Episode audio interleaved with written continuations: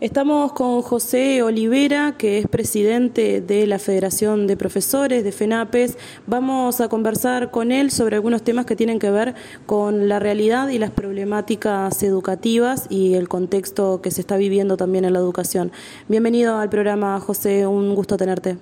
Bueno, muy buenas tardes, noches diríamos. Este, un saludo a toda la audiencia, un gusto estar aquí y como siempre agradeciendo por el espacio que se nos brinda cada vez que estamos por Salto. Me enteré que estuviste en Radio Arapey en la mañana con Leo Silva también, ¿no? ¿Cómo estuvo la entrevista? Sí, estuvimos en, Radio Arapey y en otros medios, una muy buena entrevista con, con, Leo Silva en este caso, tocando distintos temas que hacen en la realidad nacional y educativa y particularmente esbozando los tres principales temas que nos llevan a estar hoy por Salto, ayer en Artigas y mañana en Paysandú. Eh, que son básicamente, bueno, el cierre del proceso de lo que fue la recolección de firmas para habilitar el referéndum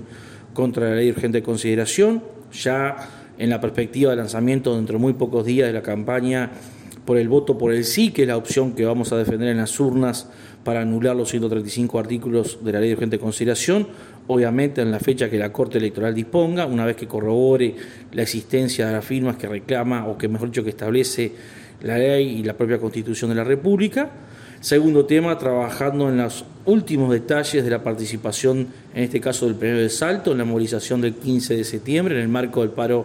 general del PISANET, que tiene una plataforma que reivindica soluciones para la inmensa mayoría de nuestro pueblo en términos de generación de empleo, en términos de cuidar el salario y las pasividades que hoy están sufriendo un deterioro importante en términos de su poder de compra, eh, planteando eh, la limitación a este aumento de precios constante que está afectando la vida de las uruguayas y los uruguayos, denunciando que hay que dar respuestas concretas al aumento de la pobreza y a situaciones concretas como la de que 250.000 uruguayas y uruguayos hoy están comiendo en populares. Bueno, este conjunto de temas refleja una situación país y abarca la inmensa mayoría de nuestro pueblo, por eso la importancia de este paro, de esta movilización que va a estar concentrada exclusivamente en Montevideo, porque creemos que allí también hay que dar una demostración clara de que esto es un problema país, de hecho van a participar otras organizaciones, otros colectivos, pequeños y medianos productores rurales, eh, pequeños eh, aspirantes incluso a recibir tierras en el marco del Instituto de Colonización, eh, bueno, ya confirmó su adhesión el Sindicato Médico de Uruguay. Y aquí lo que estamos viendo es una muy buena organización para que Salto tenga una buena representación en esa jornada. Y por último,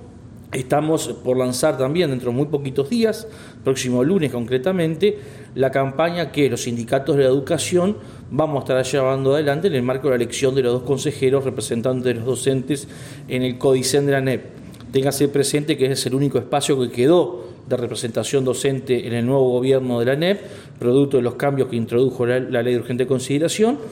En ese marco, la coordinadora del Sindicato de la Enseñanza del Uruguay, en lo que es el PCNT, va a estar compareciendo literalmente con tres listas, dos de ellas encabezadas por compañeras y compañeros pertenecientes a Magisterio, a FUNTEP concretamente, con la integración en la lista de compañeras y compañeros de los otros sindicatos que intervienen en esta elección, y habrá una tercera opción básicamente encabezada por compañeros de la educación media, en nuestro caso concreto el compañero Julián Mazzoni, que es integrante de la FENAPES, perteneciente al Departamento de La Valleja, donde sabemos que va a haber competencia electoral, particularmente con aquellos representantes del Partido Colorado, del Partido Nacional, que si bien históricamente estuvieron en contra de la representación docente, tanto en el 2010 como en el 2015 presentaron candidatos a ocupar estos cargos que prevé la ley. ¿Cómo viene el diálogo con las autoridades de la educación? No ha sido muy fluido eh, nunca el diálogo, hay que, hay que decirlo también en en los gobiernos del Frente Amplio también hubo eh, instancias de conflictividad, ¿no? Muy fuertes, incluso algunas, pero daría la sensación a priori que con este gobierno esto se ha incrementado. Eh, me refiero a la falta de diálogo. ¿Cómo lo están viviendo ustedes? Sí, eh, siempre hay contradicciones que se expresan de distintas maneras. Lo que estamos viendo hoy no es solamente la falta de diálogo, sino de violación sistemática a las leyes en materia de relaciones laborales, que es el peor de los casos porque el Uruguay supo construir uno de los sistemas de relaciones laborales más modernos del mundo. Esto dicho por la propia OIT. Sin embargo, si bien el gobierno no ha ido en contra del contenido de esas normas, no las ha derogado, no las ha modificado, en la práctica ha vaciado de contenidos y de funcionamiento los ámbitos de negociación colectiva. Y este es un gobierno, y particularmente en el caso de la educación, que establece simulacros de diálogo, pero en realidad va más por el lado de la imposición. Imposición que va a generar conflictos, o que está generando conflictos, mejor dicho, que por ahora no se han manifestado de otras formas, porque obviamente también la pandemia, la situación de estar prácticamente dos años con las actividades interrumpidas, con eh, otras preocupaciones que hace la sociedad, por ahora no ha tomado de conflicto una entidad de expresión en términos de movilizaciones, pero sin lugar a dudas de que si no hay un cambio en esta actitud del gobierno educativo, de querer seguir imponiendo condiciones de trabajo, querer seguir imponiendo la rebaja salarial, querer seguir imponiendo la modificación a derechos conquistados por los trabajadores de la educación, querer imponer cambios en el sistema educativo como la que propuesta sobre la reforma del bachillerato, es indudable que ese escenario donde no hay diálogo y hay imposición va a decantar en un proceso de profundización de un conflicto que tal vez se exprese ahora sí en términos de movilizaciones. En este sentido, incluso lo que uno está percibiendo cuando recorre el país, de que algunos anuncios hasta ha despertado la preocupación, la organización y la movilización de otros sectores que hacen el sector educativo, particularmente el movimiento estudiantil.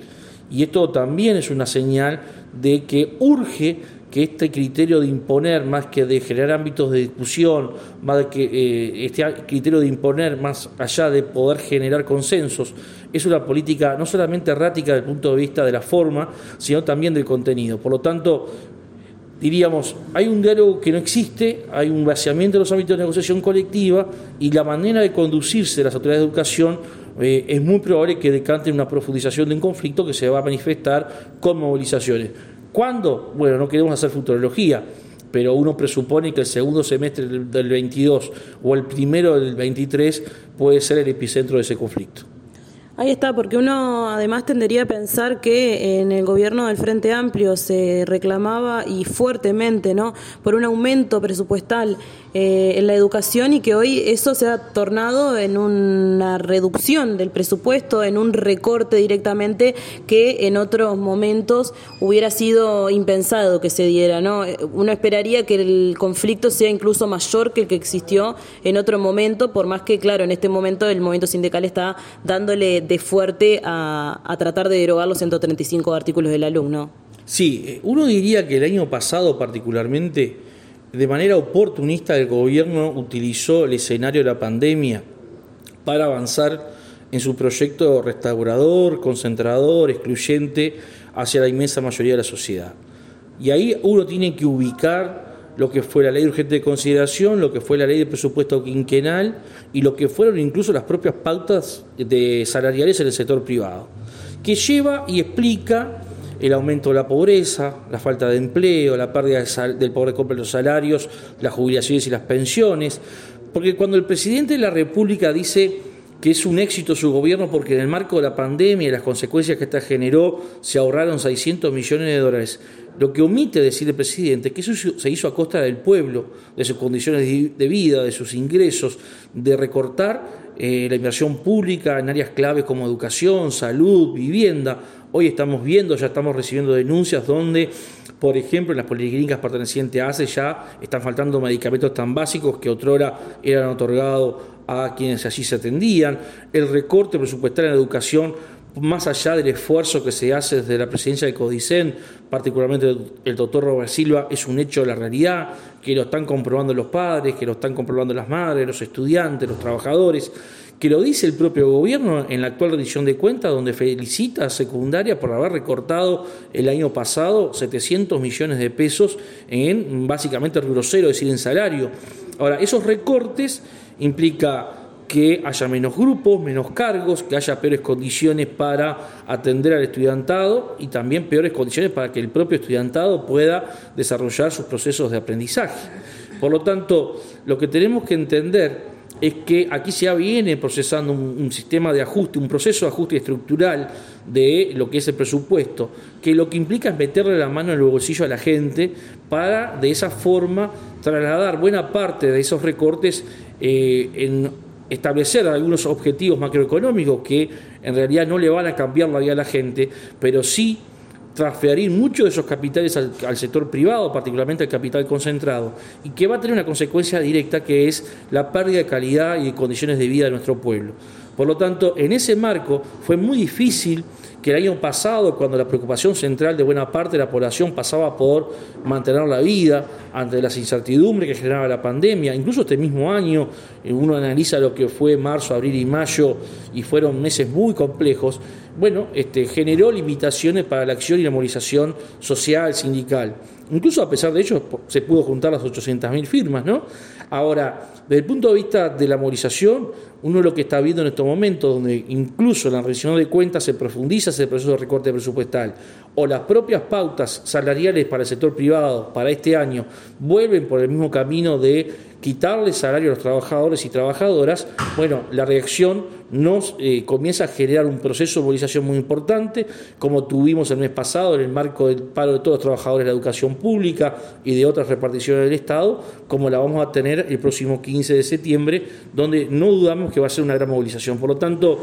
comienza a haber una demanda popular que se organiza en términos de protesta, que se organiza en términos de movilización, que uno puede tener la perspectiva clara que va a ir increyendo, que va a ir aumentando, en función de que eh, el gobierno tiene una opción política, económica, que es contraria a, los intereses de la inmensa mayoría de nuestro pueblo y que muchas de las cosas que hoy nos están pasando no son consecuencia de la pandemia, sino que son consecuencia de decisiones políticas que ha adoptado el gobierno. El gobierno, de todas formas, por estos días se ha granjeado, no sé si está bien utilizada la palabra, pero creo que se entiende lo que quiero decir, con los resultados positivos que habrían tenido en este año de gestión de la educación, ¿no? Porque queda, por un lado, enfrentado este eh, discurso, este relato del movimiento sindical y por otro lado estos resultados que eh, mostraron por estos días donde aparentemente habría bajado eh, la deserción estudiantil, entre otras cosas. ¿Cómo lo ven ustedes y cómo lo explican también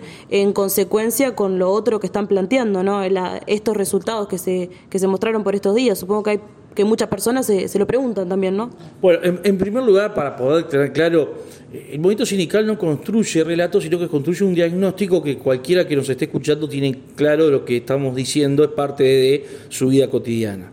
En segundo lugar, hay un planteo totalmente demagógico, electoralista, de parte de las autoridades de la educación. Demagógico porque los mismos que otrora cuestionaban la existencia mismo del monitor educativo, como un elemento que aportara datos sobre la realidad del sistema educativo, que medía algunos indicadores, hoy se abrazan al monitor educativo y salen a decir que son eh, excelentes en su gestión por los resultados que se dan. Bueno, uno tendría que mirar lo que fueron las resoluciones administrativas del año pasado, producto de la pandemia, por parte de la Dirección General de Educación Secundaria, para entender que hay cosas que se establecieron administrativamente que no se condicen con la realidad y que por lo tanto y en última instancia, si hubo mejores resultados y no fue por efecto de estas medidas que fueron engañosas, que fueron tramposas, también tenemos la obligación de analizar el tema en una perspectiva mucho más larga. Y en último caso, lo que esto vendría a corroborar de ser ciertos esos resultados es que se ha venido construyendo en los últimos cinco o seis años una tendencia de mejora continua en los aprendizajes, en, temas de retención del alumnado, en todo el sistema educativo secundario. Porque esto ya se estaba diciendo en el 2018, se estaba diciendo en el 2019, se dijo en el 2017. Sin embargo, estas mismas autoridades construyeron en ese marco el discurso de la crisis de la educación. Por lo tanto, esto demuestra una vez más lo peligroso que es para una sociedad dejar la educación en manos de los partidos políticos exclusivamente, donde estos concentran la toma de decisiones y la toma y las definiciones en términos de poder de, administración que transforman a la educación en vez de una política de Estado, una política de gobierno. Y lo usan con fines electorales. Por lo tanto, yo relativizaría algunas planteos públicos de las autoridades de educación y me preocuparía más por los argumentos racistas que empleó, por ejemplo, la directora general de secundaria al momento de especificar o fundamentar por qué en ciertos departamentos del país se obtienen mejores resultados que en otros. Lo de Jennifer Cherro fue realmente vergonzoso, ¿no? Yo pensaba que Seguramente en algún otro país sería claro que lo mínimo sería una sanción y una destitución, pero acá parece que esa afirmación, ¿no? De casi supremacista, ¿no? De decir que un resultado educativo se debe a factores genéticos fue pasado por alto. Sé que SINTEP, el sindicato de, docentes y de trabajadores de la educación privada, eh, le pidió la remoción. ¿Cómo lo evaluaron ustedes? Yo creo que aquí no hubo error, no hubo mucho menos tergiversación de lo que dijo. Esto demuestra ah, cabalmente lo que es Jennifer Cherro y su concepción del mundo. Porque las teorías supremacistas, las teorías de determinismo biológico, son la base filosófica del fascismo. Y cuando uno mira que el planteo público tiene estos puntos de contacto con el fascismo, cuando uno mira los procesos de persecución política sindical que se están dando en educación secundaria, particularmente lo que tiene que ver el ataque sistemático a la organización sindical, también tiene muchos puntos de contacto con el fascismo. Y nosotros estamos viendo hoy cómo estas concepciones de extrema derecha van ganando terreno en varios ámbitos, pero es muy preocupante que esto se haga en el, terreno o en el campo educativo. Y lo que es más preocupante aún es el silencio del oficialismo, tanto del Códice de la NEP, de las autoridades que integran el Consejo Directivo Central, como de ciertos legisladores o integrantes del Poder Ejecutivo que no han dicho absolutamente nada ante estos planteos. Por lo tanto, nosotros fuimos muy críticos, rechazamos de plano estas expresiones. Eh, claramente eh, implica una concepción de carácter fascista lo que se está planteando. Eh, esto es irremediablemente así y no implica ningún ataque a la persona de la directora general de secundaria, implica denunciar una acción y una concepción política que la describe y creemos que, al igual que los compañeros INTEP, las autoridades de la educación debieran tomar cartas en el asunto porque no es bueno para una república democrática que tengamos en el sistema educativo a directores o a jerarcas de esta naturaleza. Eh, se cumple el 19 de septiembre 100 años de Paulo Freire. ¿Están pensando desarrollar algún tipo de actividad eh, conmemorativa o de reflexión en torno a este tema desde la Federación? Sí, mira, hace muchos años, en los últimos tres años, hemos venido realizando algunas actividades eh, camino a el centenario de Pablo Freire por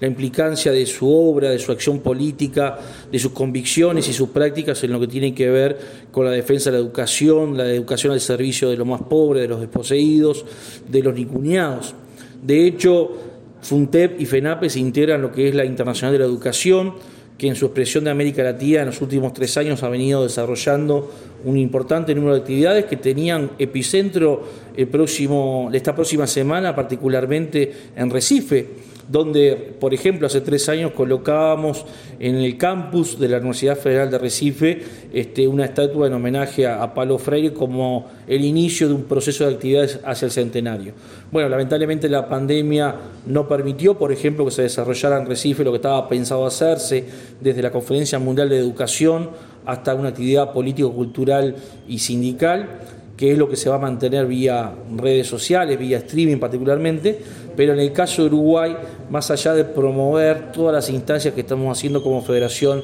en términos de reflexión, de difusión, de análisis de la obra, de la riquísima y vastísima obra de Pablo Freire, eh, también vamos a estar desarrollando algunas actividades culturales, particularmente el próximo domingo 19 en la ciudad de Piriápolis, al igual que el año pasado, vamos a estar desarrollando una importante movida cultural donde bueno, atar los principales, eh, los principales elementos filosóficos, la base del pensamiento de Pablo Freire, que siempre fueron para eh, guiar la acción, para guiar la práctica como elemento transformador de la realidad. Ahí está, muchísimas gracias José por esta entrevista. Es la segunda vez que ya te tenemos en este programa, así que eso demuestra que venís seguido a Salto. Así que bueno, muchas gracias entonces por estar. No, gracias a usted y como siempre ha sido un gusto y bueno, cada vez que estemos por Salto, que es parte de la práctica política sindical, ¿no? No hay forma de transformar la realidad si no es en contacto con las realidades que se dan dentro del mismo país y eso implica que los dirigentes, circunstancialmente con responsabilidades, tengamos que tener un contacto permanente con esa realidad y no se conoce esa realidad desde atrás de un escritorio, sino desde estar junto a la compañía y el compañero que en cada territorio, que en cada lugar sobrellevan esas situaciones, llevan adelante la acción sindical, los postulados del sindicato y aquí en Salto tenemos por suerte, o mejor dicho felizmente, una importante desarrollo político sindical de nuestra filial AFE Salto, que ha sido además una filial histórica dentro de la FENAPES. Muchas gracias. A ustedes.